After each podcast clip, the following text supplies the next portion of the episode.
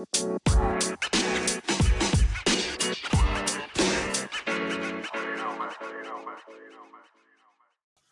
い、じゃあ、鎌倉 SN ラジオよろずです。よ春です。ろしくお願いします。お願いします。まあ、また冬のテーマでちょっとやっていきたいんですけど、はいはい。まあね、年末がやっぱね、結構休みとしては長いんで、うんうん何をするかって話で、まあ僕はあんまり実家とかに最近冬は帰ってないんで、うんうん。まあ、大体家にいるんですけど、のんびりのんびり。まあのんびりなんですけどね、今回はね、ちょっと久々に年末に任天堂スイッチを買って、えー、ゲームなんかやるんだ。ゲームや、あ一応ね、プレステを持ってますからね、僕ねう。ん何気に。何気に。ほぼやってないけどう、ん。スイッチを買ったんですよ。うん。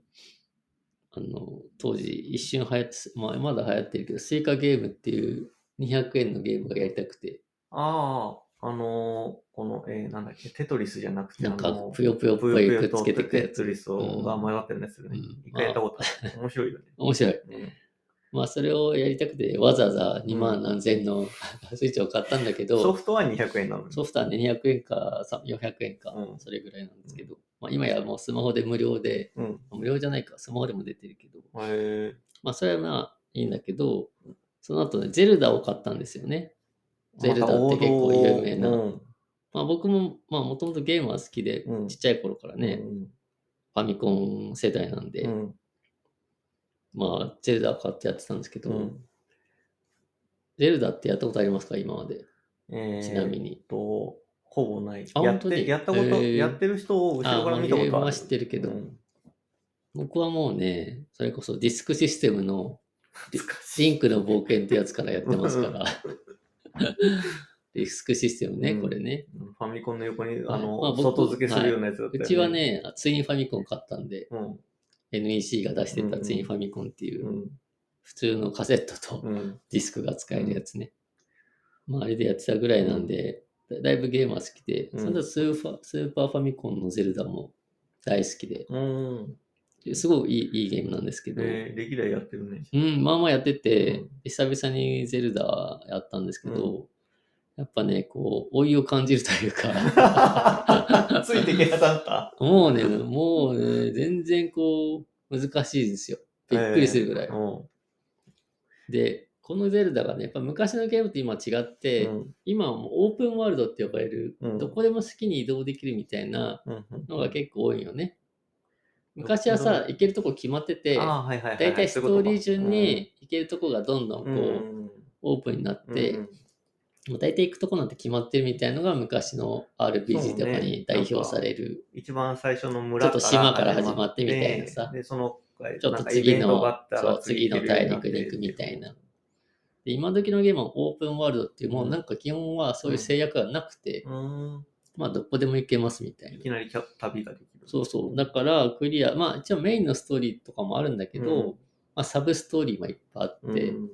まあ、好きに移動して、うん。そこの人からなんか困ってるんだよって言われれば、うん。まあそのクエストをやるみたいなのもあったりして、で、結構自由度が高いんですよ。で、まあ最初始まってなんか、当然こう一人で最初さ、うん。洞窟に行くみたいな感じなんですけど、うんそこでなんかね、能力をもらえるのよ、最初。能力？うん。な何個か能力はもらえるんだけど、うん。最初もらえるのが、ウルトラハンドっていう、うん。なんかね、ちょっと遠くにあるものうを、ん。こう、テレパシー的に掴むことができるみたいな。うんで、こう持ち上げて、そのいろんなものを移動して、うんちょっと活用できるみたいな、あの、テクニあ技術というかなんだあさ能力か、うん。がもらえるんですね。で、最初の洞窟でそれを使ってうんクリアしないといけないっていう、まあうん半分チュートリアル的なうん。洞窟があるのね。うんでこれがいきなり難しくて、チュートリアルじゃないじゃん。まあ別にチュートリアルって書いてないんだけどね。うんで、最初にこう歩いていくと、うんなんかね、こう、走って飛び越えられないぐらいのうん。崖じゃないけど、うん。ちょっと距離があるうんとこがいきなり出てきて、うん普通じゃ渡れないのよね、うん当然。で、そこの右ぐらいに見ると、うん板が落ちてんのよ。ああ。つまりその板を橋、橋みたいにしてうん移動して、かけなさいっていうことで、なんかもうあれだね。そういうのも察しながらこうやっていくのか。それはもうね、説明ないのよ、全く。なるほど。で、そこはなんとなくギリギリうん。わかるじゃん。うん。そしで、それで渡ります。うんそうすると、さっきより距離が長いの。ほういい同じような、まあその、あ空き地というか。うん。で、そこはね、2枚板がいたのよね。うん。さあどうするみたいな。1面白そうだな枚じゃ、1枚じゃなんかいけないのよ。うん。で、しかもその1枚をその崖みたいな、うん下下には降りれるから、うん。その崖みたいなた谷間、うん。で1枚こう斜めに立てかけても登れないのよ。うん。その、なんか途中で落ちちゃうのよ。知恵が必要だね。そう。で、僕は最終的に頑張って、うん。人の字みたいな感じで2枚の板をクロスさせて、うん。高さを稼ぐみたいなことをやって、うん。なんかね、ギリギリなんとなく、うん。なんか強引に渡ったみたいな。うん。で、まあ一応ギリギリクリアしたぞみたいな、うん。ふうみたいになって、うんで、3番目に、なんかですね、すごい遠いところのもう崖みたいのがうん、はるか彼方にあって、そこにこう綱渡り用のロープみたいなのが張られてるの、向こう側まで。で、左側を見ると、なんかね、フックみたい、S、なんか S カンみたいなフックみたいなのが置いてあって、それ引っ掛けることができるのよね、その能力使えば。うん。で、引っ掛けると、うん。当然それ向こう側に、うん。向こう側が傾斜が低くて、うん。なんかこう、ダーって落ちてくると。だからこれに捕まっていきゃいいんだなみたいなのはなんとなく想像できるんだけど、その S カンみたいなフックが結構ちっちゃくて、ギリギリ乗れるみたいな、その下の、こう突起があってで、この突起になんとかしか、なんとかして乗るしかないんだろうなと思って、そしたらそのジャンプして乗るのはめっちゃ難しいの。ああ、じゃあ、だから乗れなく何て、いや、だから乗れなくて、その S カン、そのフックがうん。毎回向こうに行っちゃって、うんもう何もできなくなるみたいな。ああ、そういうことか。一回洞窟から出るとうん。また復活するんだけど、うん。つまり、フックを投げてかけて、そのフックに自分が飛び乗ろうとすると、僕はそういいうそう。で僕はそういうやり方しかないのかなと思って、それしか僕はもう、うん。頭になかったから、うん。一応飛び乗れんのよ、うん。わずかな隙間に、うん。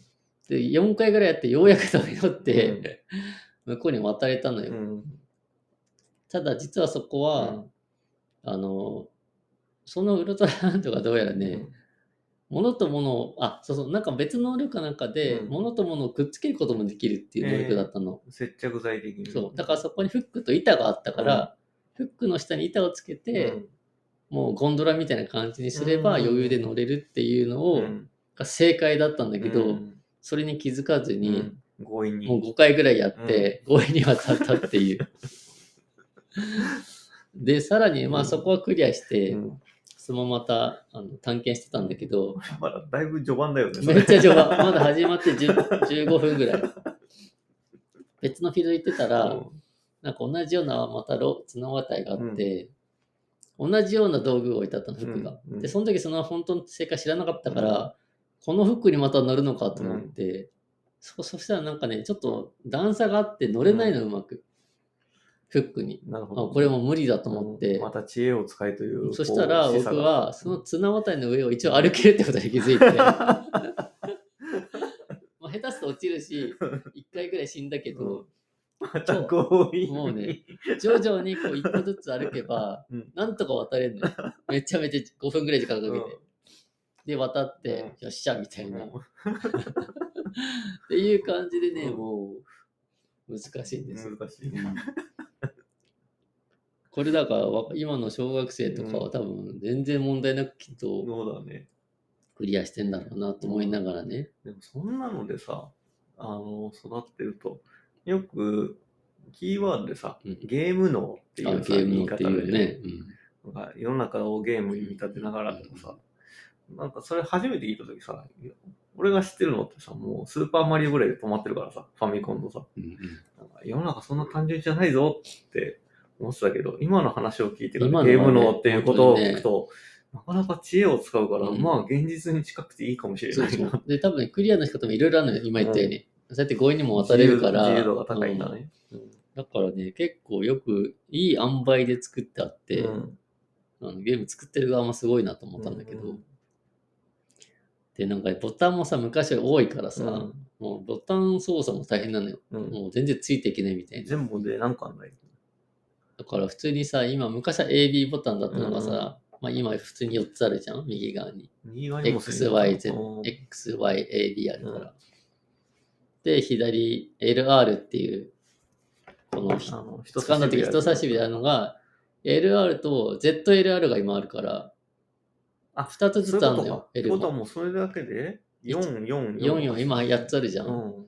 で、さらに、スタートボタンとかあるじゃないですか。うんスタートボタンみたいのが。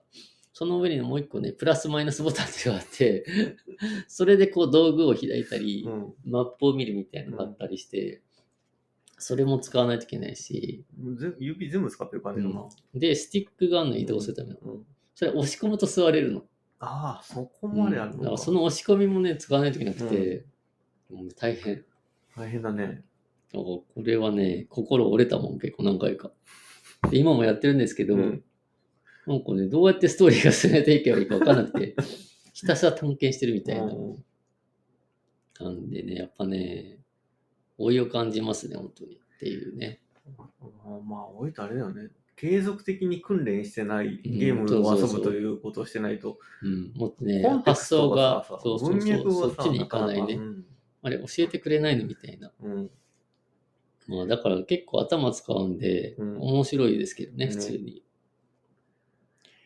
まあ、なんでね、冬は結構、そんな感じで脳の、脳トレをしながら、ゲームを馬鹿にしたもんじゃないなっていうね、本当に思いますね。なかなか面白そうだうね。ん、面白いでもゲームとしてはうん非常によくできてて、うん。そんなわけで久々にこうスイッチを今楽しんでるという冬で、年末年始はい、の話ですね。ははいい。っていう話でした。はい。はいありがとうございます。